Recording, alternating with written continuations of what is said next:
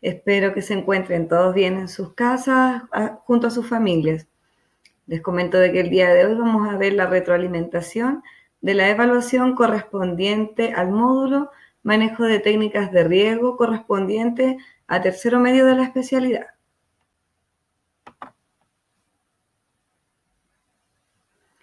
Bueno, comentarles chicos de que esta evaluación tuvo un 79% de precisión a nivel de curso, así que bravo, felicitaciones para todos aquellos que se conectaron. Em, respondieron la evaluación 11 estudiantes de tercero de la especialidad, así que los felicito muy bien, síganse conectando. Y aquellos que todavía no lo hacen, por favor chicos, conéctense, están muy buenas las clases y las evaluaciones online.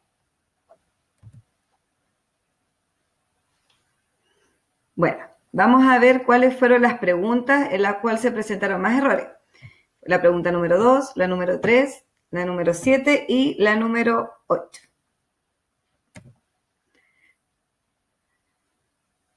Entonces, partimos por la pregunta número 2. Dice, ¿qué factores debemos considerar para seleccionar un sistema de riego? Entonces, la respuesta correcta es cultivo, suelo, clima, infraestructura presente, calidad de agua y rentabilidad. Yo aquí les puse eh, la imagen de la presentación digital que les envié, en donde sale factores a considerar para seleccionar un sistema de riego y salen todos los mencionados anteriormente. Así que ahí para que eh, aquellos que tuvieron problemas con esta pregunta puedan repasarlo eh, ustedes tienen la presentación, así que los invito a repasar.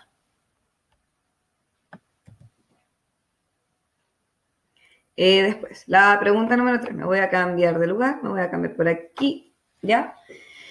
Y dice, ¿qué es el método gravitacional? Ay, disculpe. La respuesta correcta es, consiste en conducir una corriente de agua desde una fuente abastecedora hacia los campos y aplicarla directamente sobre la superficie del suelo por gravedad. Recuerden de que el método gravitacional tiene como característica de que el agua llega a la superficie por gravedad. Aquí también les traje eh, una parte de la presentación en donde sale eh, clara la definición de lo que es un método gravitacional para que lo puedan eh, repasar. Después tenemos la pregunta número 7 que dice, el pivote central se diferencia por, en este caso, eh, la respuesta correcta sería tener un sistema de torres y, ruedas que transportan una línea móvil de tubería regante. Su gama de cultivo es amplia.